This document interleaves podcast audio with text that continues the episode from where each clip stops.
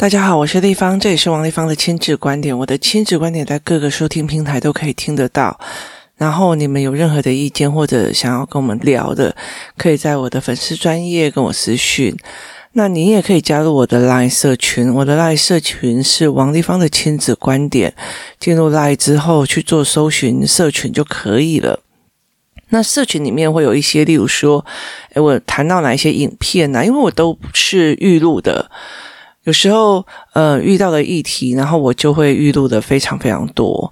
那等到我预录过后之后，我就会，呃，就是放在云端，就是请呃工作人员，我的助理帮我，呃，稍微剪一下，因为有时候会咳嗽啊，或者是有时候会有一些。呃，事情就是包括有旁边有声音走过，那他们就会帮我稍微修修剪一下，把这些东西都先去掉。那之后我就把它放在呃平台上面哦，然后它就是等于是每一天它就会把它放到平台让你们收听这样子。所以其实有时候你们在收听的时候，呃，讲到了某一集我讲到了什么，那我。真的有时候会忘记哦，那这时候其实呃，就是去社群问，那社群里面我的助理或者是说呃工作室里面或跟我比较熟的一些妈妈或者是呃他们就会在上面帮我回答哦。那呃已经开学一段时间哦，其实就是一个礼拜多那。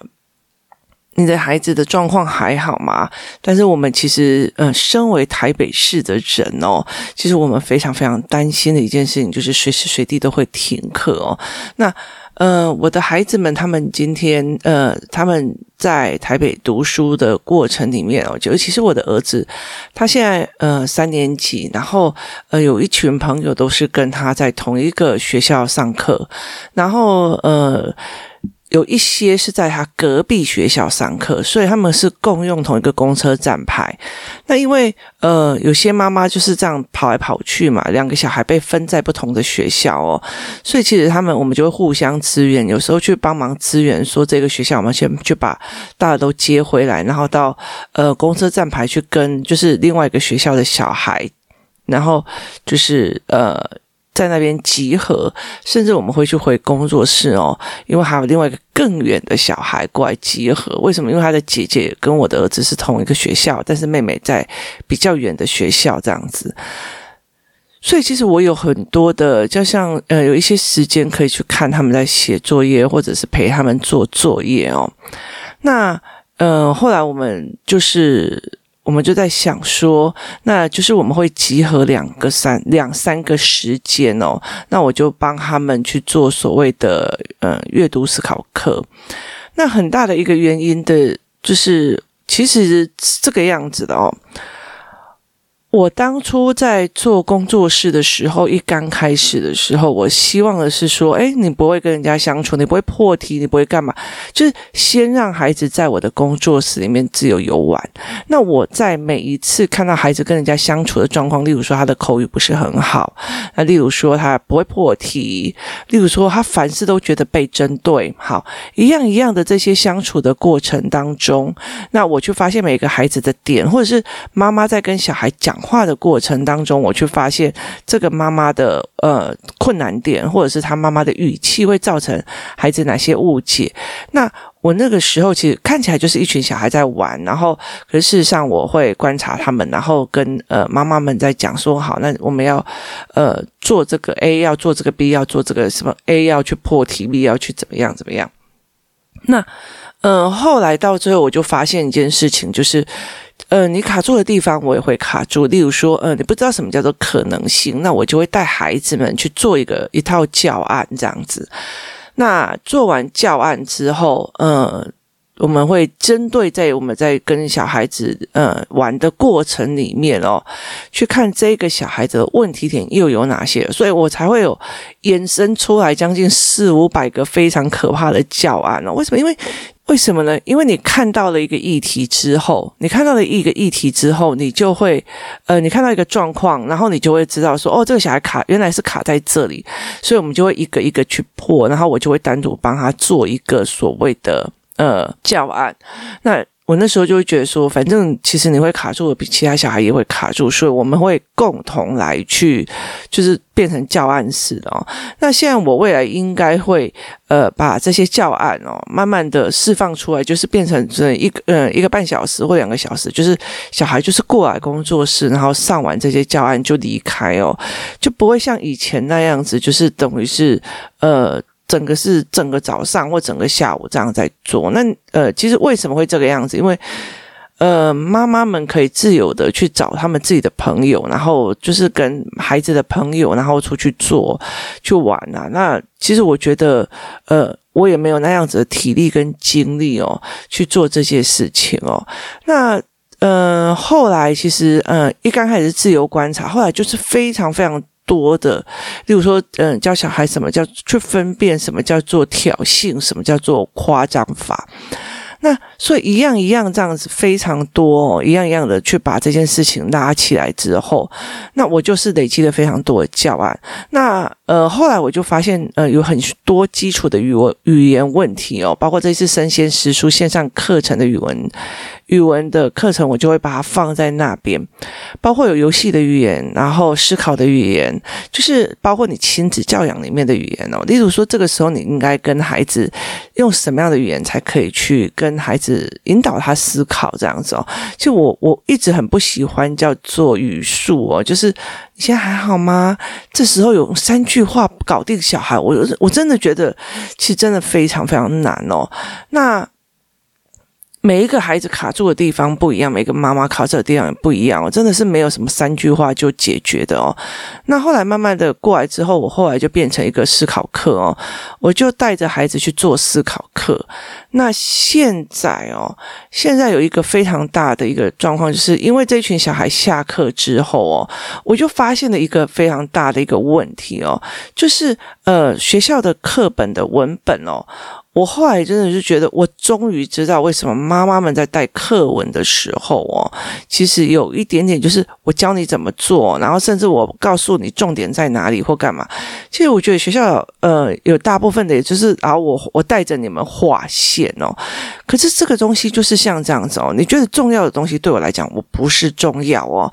那因为它是课本，所以老师觉得重要的。地方哦，小孩如果他不觉得重要，那就是代表他的阅读理解出了一些状况哦。甚至呃，老师觉得呃不重要的地方，小孩的细节会一直跑哦。所以呃，其实你写最重要、最重要一件事情，不是你从，例如说今天在讲家乡的环境，那其实你不是一直去告诉他什么叫家乡，什么叫环境，而是。借由呃课本的文本带领着孩子去看看，说他有没有办法借由文本去思考，就是文本里面所传达的意思哦。那有趣的一件事情是在于，是因为。这些孩子们上过思考课哦，所以，例如说我的，呃，他们上过语言课，所以他们是因为，所以，然后导致，然后再加上，呃，他有时间线，然后甚至他有参，呃，他有跟我一起上过，呃，所谓的什么叫做数字分割，什么叫做什么含什么，什么又含什么，就是，呃。国家中间含的一个呃省份，省份中间含的里邻里哦，邻里中间含的家户，这个东西其实是包括跟非包括的这个概念，其实它必须要游戏里面或一些教案，让孩子很懂的教案去做出来哦。例如说，我昨天带孩子们去做的一个教案是在于是说，我拿了很多的布。然后告诉他们说，你分析出来它是怎么这样织法，所以那些布他们就一条一条去，尤其是丝线的衣服，他就有办法去一条一条把它撕下来。这个叫所谓的分析哦，分析说原来它是一条一条横的，一条直的，一条横的，一条直，它交叉出来。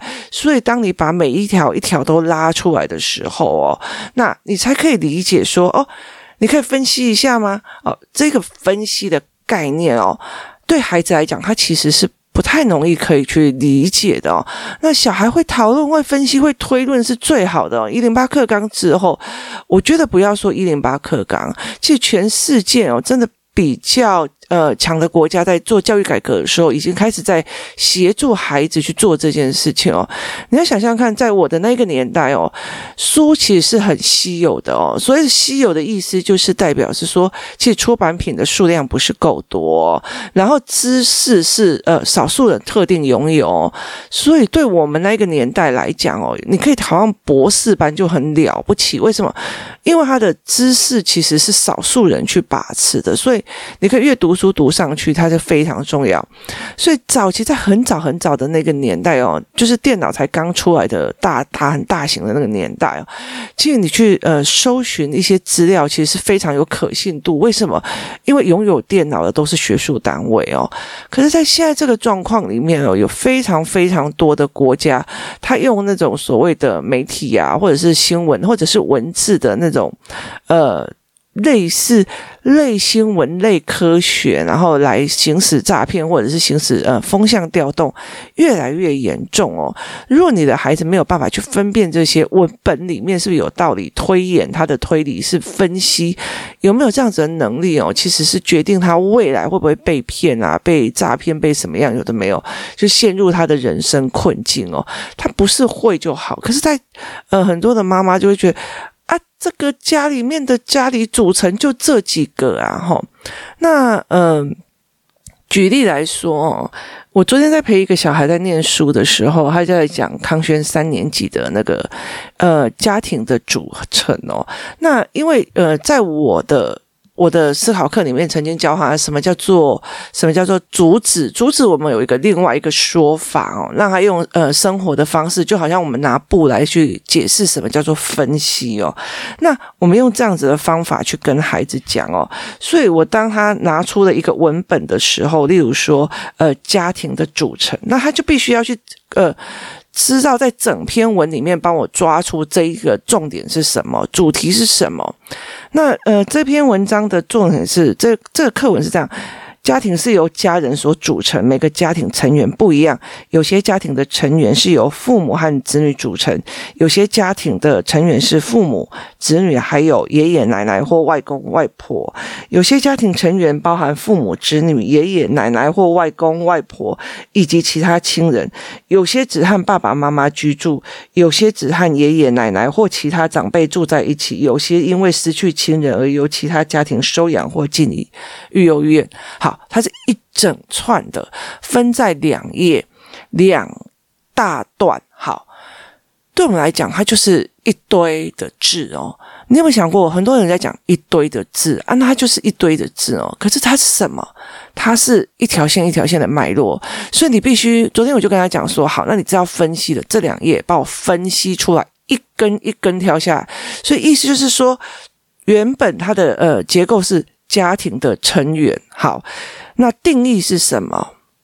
定义是什么？那它有几种几个分析法，所以它必须原来这所有的几个分析法，有些家庭的成员是由父母和子女组成，所以它是一种，就是父母与子女的组成；有些家庭的成员有父母、子女，还有爷爷奶奶，这是第二种。孩子有没有办法在一堆堆点的文字里面去把它的脉络一根一根的拉出来？就好像有没有办法把一一块布里面一根一根的抽丝剥茧出来？文字里面呢，它是呃，这是三年级的社会课。那其实它必须要包括呃，当初我们自己在说思考课的一些很多的概念。接下来就是等于是思考课的概念，必须要结合所谓的文本。当所谓的文本里面去看了一篇呃社会科课本的时候，你知道这里面有脉络、有因果、有时间线，有很多的事情。当你有办法去思维这些东西的时候，就是你的能力有办法去做到这一件事情的时候，你就不会是一堆字的堆叠跟死背哦。像昨天我在帮一个四年级的女生在讲社会科的时候，她就写说。家乡因为呃环境的不同，所以会有不同的居住方式与建筑哦，呃，慢慢的形成特色，就这样诶。那我就问他为什么，他说他不懂，他把说的是家乡因为环境的不同而有不同的呃居住模式，然后不同的居住模式慢慢的形成特色。于是我就呃带着他看说好，呃如果是在蒙古，就是我就。开了 Google Air，然后我就在讲说，蒙古这个地区是为了什么？是为了什么？它是黄黄的。那他们之前有讲呃讲，因为所以然后嘛，所以他就必须，因为他是在内陆，所以呃，他没有那么多的呃。水分，然后所以它没有那么多的草原，所以它必须，它必须要，因为它主食又是牛羊，所以它必须要让这些牛羊有草吃，所以它必须就是一直在呃游牧，就是呃这边的草我有有草我就把家放在这里，然后这边的草呃吃完了我就要拔。拔掉帐篷以后，蒙古包去另外一个地方，所以因为环、因为天气、气候、地理影响到他们的居住选择，居住选择之后又影响了，到最后它蒙古包变成一种特色，它变成一种特色，它里面有因为所以然后，所以呃，所以这一句话，家乡因为环境的不同而有不同的居住模式。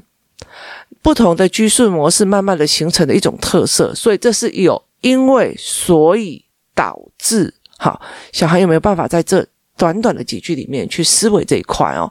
这是一个非常重要的事情哦。那这个孩子为什么就是我后来这样子把，我就说把这一句因为所以导致抓出来，然后嗯，我们再去把理论就是概念拉出来。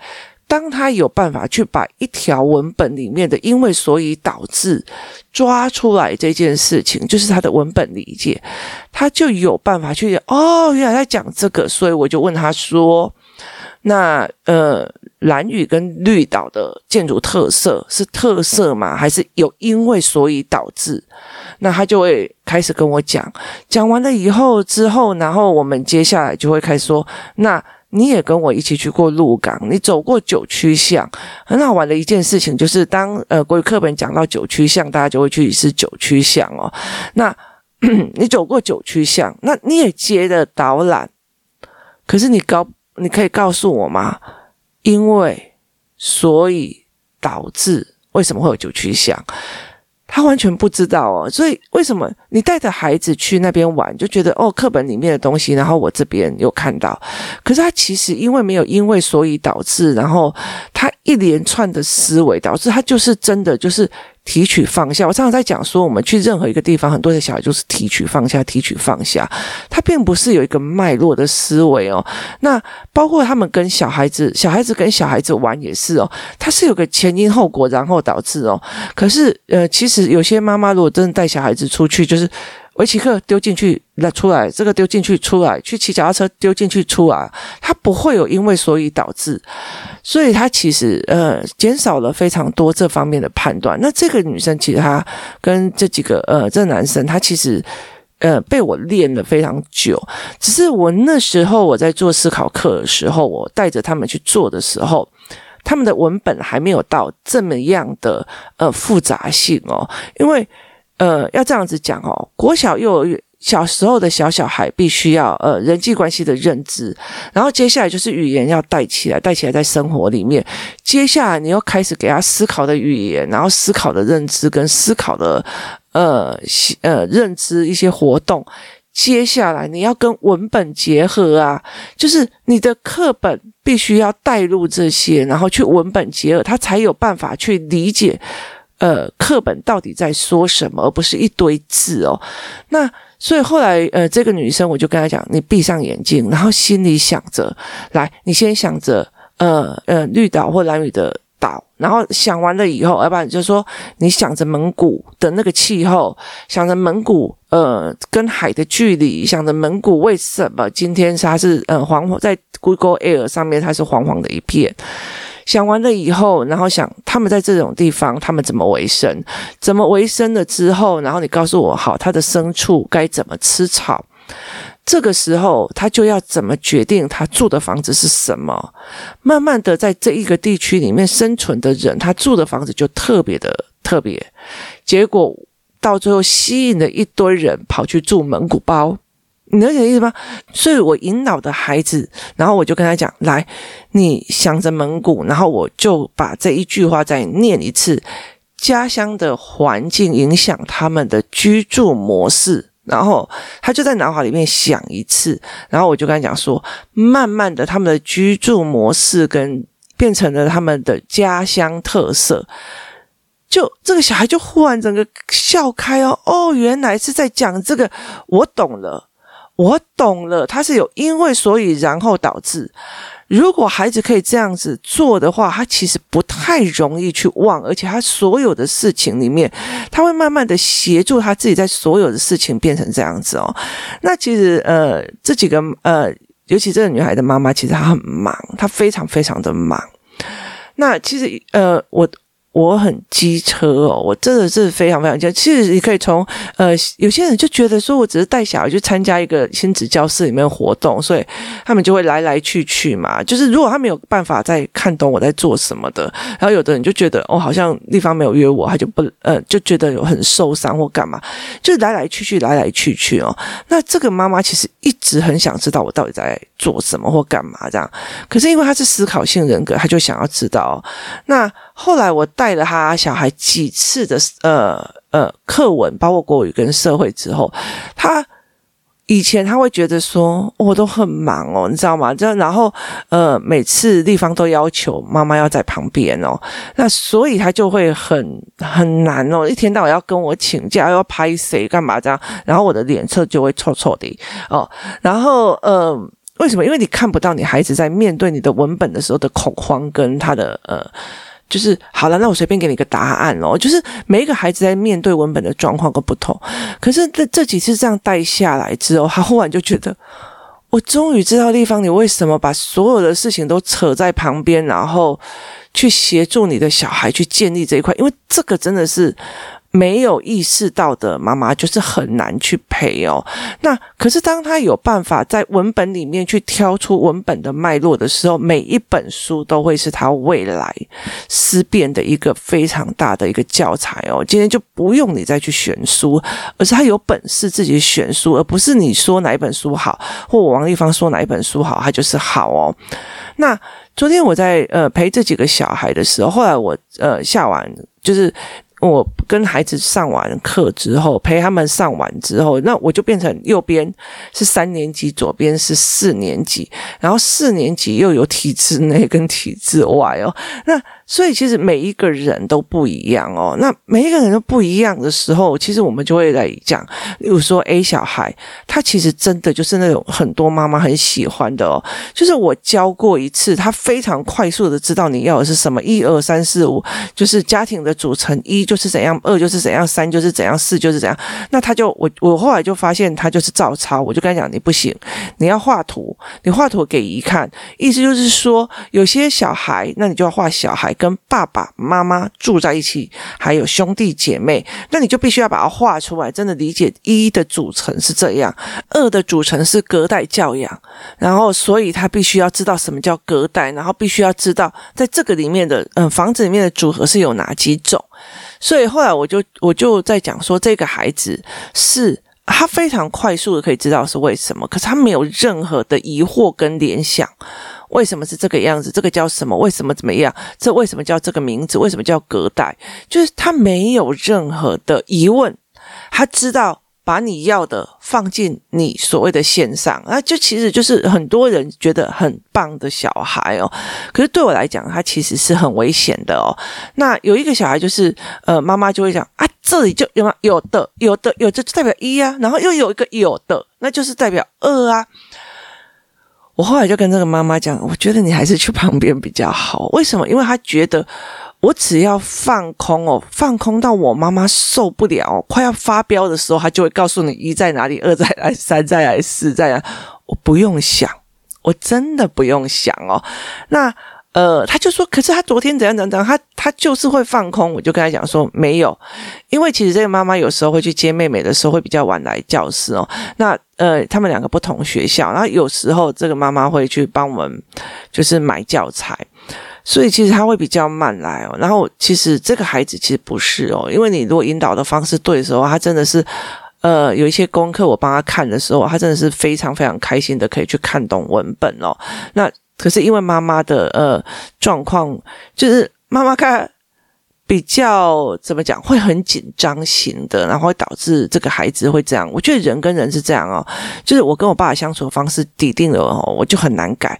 那我跟我爸跟我妈的相处方式一定都是不同的哦，所以这这是不一样的。像我儿子哦，他跟他爸爸两个在写作业就是瞪斗，你知道吗？可他跟我写作业哦，我觉得从从早上到十，从早上十点到晚上十点，你再给他多少本，他都觉得 OK 哦。为什么？因为他觉得有思考，而不是在那边这里对，这里不对，这里答案就明明就是这个，他就没有办法哦。所以其实后来我们呃，这个我们也是慢慢的在协助妈妈们要怎么去跟自己的孩子在讲作业的这一块。那有些小孩哦，他会觉得说，哦、呃，我要先看懂。所以他文本拿到，他就是就先看，他不管老师你在做什么，我就先看懂。为什么？因为他呃非常习惯性的用看懂的某一句话，然后接下来来跟。可是那个呃气候是怎么样，怎样怎样的，他就是会把文本里面挑出关键字来跟你来跟你刁哦。可是问题在于是他没有办法接受我不懂，然后开始慢慢去听别人怎么讲，然后再来学这样子的状况。每一个孩子都不一样哦。那其实我。我非常非常，我常常会跟这些孩子讲，你们看事情要看全面哦。所以课本拿到的时候，我有呃让他们看各个年级哦，就是例如说社会科三年级跟四年级哦。呃，他们各一样，就是南一跟翰林跟呃康轩的不同哦，让他们去看哦。那昨天有一个孩子，他就在讲说，为什么有一些呃课本，因为他是四年级，有些课本先讲环境，可是有些课本先讲地名哦。那我就说对，呃，例如说以地名来讲，地名就是说，例如说，呃。淡水的红毛城，好，它是因为有那个地方，然后造成它的历史，然后盖了那个房子之后，然后它才叫红毛城，还是因为它本身就叫红毛城而去影响淡水的历史？这是很多的时候，或者是它因为本身叫红毛城，再去推论为什么叫红毛城，所以有一种叫做直述的法，一种叫做往后推，它其实就是一个每一个人他想要告诉你的方法不一样。我跟你就是叙事的方法不一样，可是这个小孩非常有趣的一件事情，他要一直观察所有的不一样，然后去找出来这个这一本书为什么要这样编排，那一本书为什么要这样编排。其实这中间是一个非常重要的一个点哦。当你去看一本书的时候，先去抓出来这一个人为什么要写这本书，这一本脉络是什么，他意图想要达到的目的是什么时候，其实你就会比较有有一种什么，就是。心里有底去看这一本书，然后该思维的方向就哦，因为他这个人的生活背景是这样，所以他这个论点是这样子。可是如果是我的生活背景，用这个论点可能没有办法接受哦，所以我们会用这样子的方式去看书。那这个孩子哦。后来他弄完了，弄还没弄到一半，因为他写字写的比较慢，然后写到一半的时候，他妈妈就已经受不了了，你知道，就走，你知道为什么？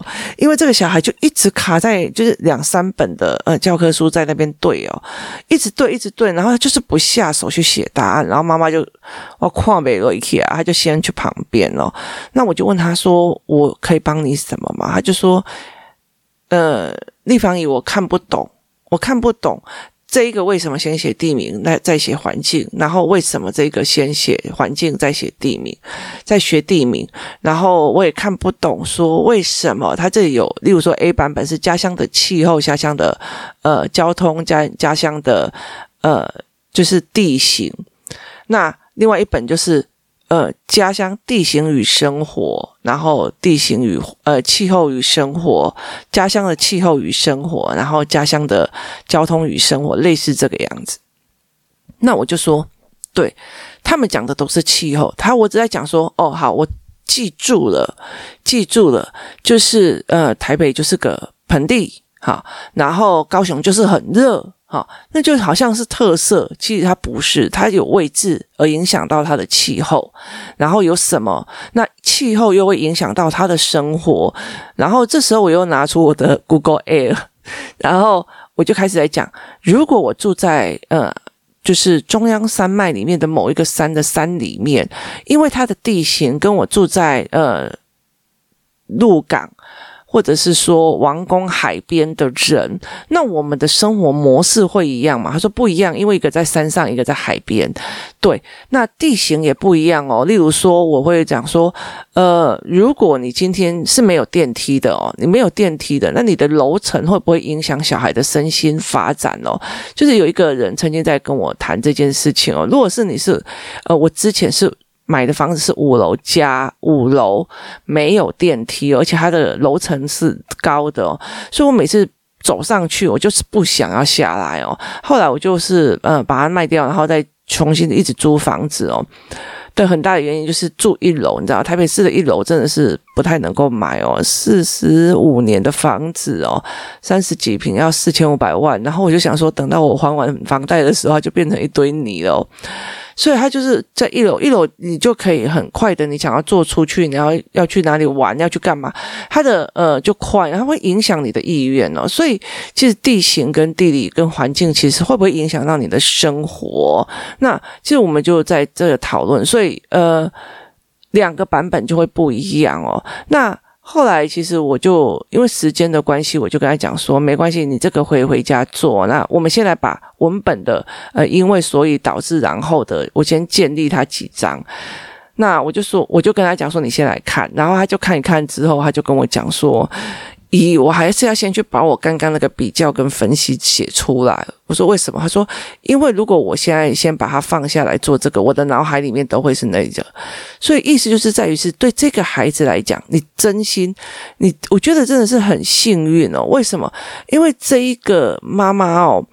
很多的小孩或者是很多的大人会觉得三年级的哦，三年级的小孩哦开始很忙了，然后很多天都是四点才下课哦，所以开始把原本一二年级有很多的才艺班或者是课程全部都塞进去哦，等于是你本来还有好几个百呃半天可以塞，可是还可以觉得还 OK 哦，可是当你。变成全天的时候，你还硬塞，就是觉得不要放弃，再把它塞进去的时候，就会变得非常的拥挤哦。所以很多人就会开始就觉得说，其实那时候他们三年级的时候要呃，他们就会跟我讲说，很呃课程就会开始要说。那可是这两个嗯妈妈就一直坚持，她就是来工作室，反正你就在地方椅旁边写作业也好这样子哦。那呃导致这两个孩子，我就慢慢教，慢慢教，慢慢教。那。呃，那时候就为了其中一个孩子去开思考班。那开完思考班以后，那时候其实三年级的孩子都很痛苦。那等到思考班用完四年级的时候，我把思考班的东西跟他的文本、跟课本做结合，让他引导他思考，去看懂文本的时候，他就很愉悦哦。那其实在这整个陪他的过程里面，我就觉得说，哦，原来你真的是什么事情都想不通的时候，你的脉络没有打开开很通的时候，局部的东西你会很痛苦哦。所以其实我我为什么后来到最后会让他们去比较各科的目录哦，从他其实。编书是这个样子，从第呃自然科是从第三四五三四五六四。四乘以二等于八册，它是一个一套脉络过去的哦。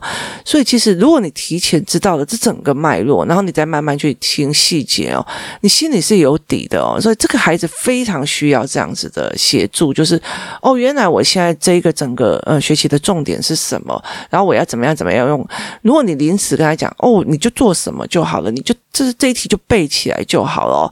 他其实会一直没有办法，就是先清理完他的。疑惑，再来接受新的哦，所以呃，那天一起来在所谓的下课之后，我们一起在读书的过程、阅读的过程、思考阅读的过程里面哦，每一个孩子卡的点都完完全全不一样哦，然后他们必须要协助的点也都完完全全不一样哦。我记得我在陪一个孩子在，在一个妈妈在跟我讲一个国文课本，他是呃国语的。那我那时候其实我就在当场跟他们妈妈在聊的时候，我就把这个课本讲清楚，就是这个要怎么带哦，意思就是在它是一堆文章，可是他在描写一个人物，所以呃，如何让这个人物在孩子里面的思维跳脱出来、鲜明出来很重要。那我就把五年级的这个课文带过带过一次哦。那其中有个妈妈就很开心的，就是把他的小孩的课文呃传给我说，那这样怎么带？那因为他的课文，其实他呃跟一般人不太一样哦，因为他比较是从呃很早很早以前的台湾的呃国立编译馆编辑的。那其实呃早期台湾的文本哦，有很多都是神话跟所谓的意见的。以前的以前的大人都诶惊惊啊，嘿惊惊啊，你知道？所以他有一些比较鬼怪的或者比较特殊的文本哦。那我就跟他讲说，其实我一直不想要，当初其实我。呃，没有想要收他的孩子去进去思考班的很大一个原因，就是第一个就是他的课本跟别人不太一样嘛。那我不知道他们的课本的状况是怎么样。那后来我看到他的课本了之后，我就觉得这个东西不能带鲜明化。就是在台湾里面有很多的，对啊，国语课本里面大部分都是记述文啊、感受文啊，干嘛都没有思辨文，找不出脉络。其实。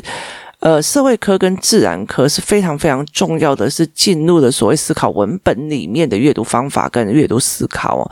所以，当孩子如果三年级的时候就不懂，然后就死背一些文章的时候，他们其实就会带着这种读书方法一直往上哦。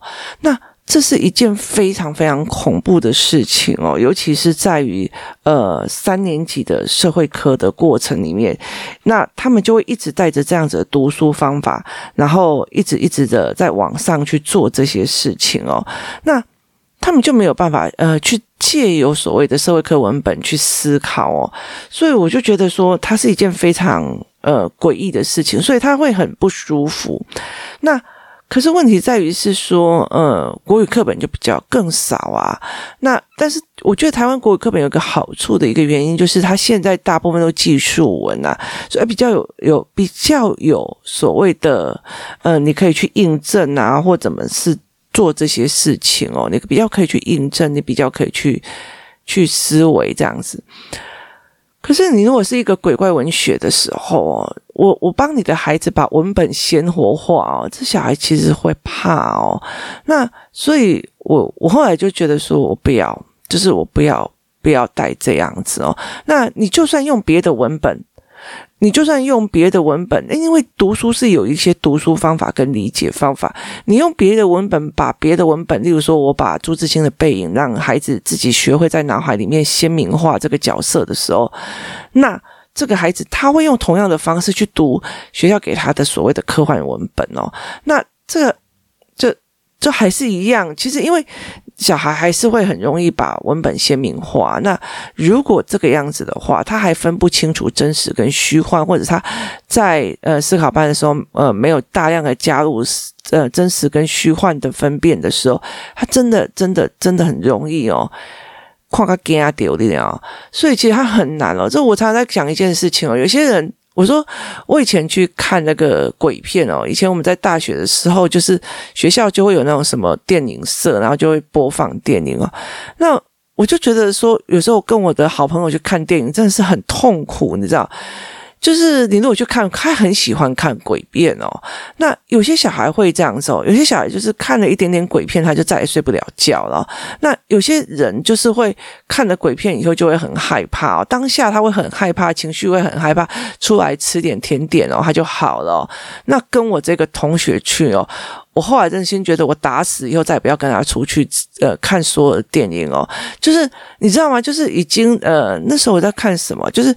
呃，那个杀人魔已经要杀过来了，然后大家就很恐慌，一直尖叫的时候，然后我同学就哈哈哈哈，他眼线掉了。哦，你知道吗？要不然就是啊，好好笑，为什么脸变成这个样子哦？那像我我妹，我妹更经典，我妹也在看那种人家那种呃情侣爱情电影跟电视的时候，你知道两个情侣就为了争执，然后已经要讲分手，然后两个人在谈判，然后在分手的过程，然后已经很感伤了，然后男的或者是女的就拿着包包就离开了，你知道吗？然后你的情绪都已经涨到一个满点了。我我妹也在那边讲，桌上那一杯饮料还没有喝，那一杯饮料在这样的咖啡厅至少是一百八，为什么不喝完再走呢？分手就分手，喝完那一杯果汁再走嘛。就你了解的意思，每个人对文本跟理解还有剧本的状况是不一样的哦，所以不是呃，我给你课本，我这些影片你的解读就一样，所以就慢慢在协助这样子哦。所以你说哪一个课本对哪一个孩孩子好？我告诉你，真的哪一个文本对哪一个孩子好？真的就是你要的是什么，然后你怎么带，你怎么教哦。说一句比较值得在那。在昨天那一群所谓的我们这一群的妈妈们，我们一起放学，然后一起去去工作室聊的。这群妈妈难道不知道我用哪一个课本吗？我所有的课本都捞出来弄啊，可是问题带的方法不一样，思维的方法不一样，小孩的状况不一样，所以你使用的方式也都是不一样的哦。重点在于是你有没有引导小孩去思考，你有慢慢的去和孩子思考。后来这个很忙的妈妈就发现我一件事，就说。我接下来要把很多的事情都放开，专心的把我的孩子的这一块弄起来。为什么？因为当他能够在文本里面自己阅读的非常非常的愉悦的时候，其实所有的科目、所有的本子，他都可以自学哦。自学是一种。呃，什么本子、什么书都可以过来，而不是只有妈妈教或者是另请人教哦。它是一个具备某一种能力哦，才可以达到的哦。例如说，呃，先语言，语言之后先思维，思维之后先认知，认知以后思考的认知弄完，等到学校已经教了非常非常多的字，这个小孩也认得非常多的字，然后他的文本开始复杂化的时候，你就必须要协助他。把思考说的脉络的，因为所以导致时间什么有的没有，全部的协助这个孩子，慢慢的把文本抽丝剥茧的教出来。如果前面的思考课上的不多，或者是怎么样的时候，其实后面其实没有办法，你要重新再跑一次哦。那所以，嗯，我。所以那个妈妈终，她终于知道说，我以前一直觉得，为什么你要把自己搞得这么的低调哦？很大的一个原因就是，原来都是要蹲下来陪，原来这件事情这么重要。当初她觉得就思考课，思考课很棒，棒，棒嘛。可是她怎么用在文本，她不知道。当文本跟呃阅读的文本跟课本跟思考课当初所教的价值跟概念合在一起的时候，真的。就这个妈妈就我终于知道在干嘛，太可怕了。于是她就开始觉得说，她要开始呃失眠，非常的久。她把所有的课本拿出来了。这个妈妈是高材生，她把所有的课本拿出来，整个再重新看过。因为她我会教她怎么看课文，怎么带，然后问题点在哪里。于是她就睡不着觉了哦。我们还一起去买了那个那个 GA 的瑞。嗯，我们一直还去买一个所谓的 GA 的瑞姿膏，让我们好好睡。结果我睡得非常的好，治了我的呃。失眠哦，但是他就失眠了。为什么？因为他后来发现，原来我在讲的文本的思考是这个样子哦。他之前都看不懂，他现在看懂了以后，忽然睡不着觉了，真是抱歉哦。那今天提供大家思考，很多时候不是因为课本的问题，当光课本其实你可以带孩子思考的东西就非常非常多。但孩子连课本都只是读字，然后读不太懂，然后但是他们可以写评量，那。他其实就是用了开始用错误的方法在读书了哦。那妈妈的教学的方式跟妈妈陪伴的方式，补习班陪伴的方式，其实都会引导到他自己的读书方法是呃不太一样的，提供大家思考哦。今天谢谢大家收听，我们明天见。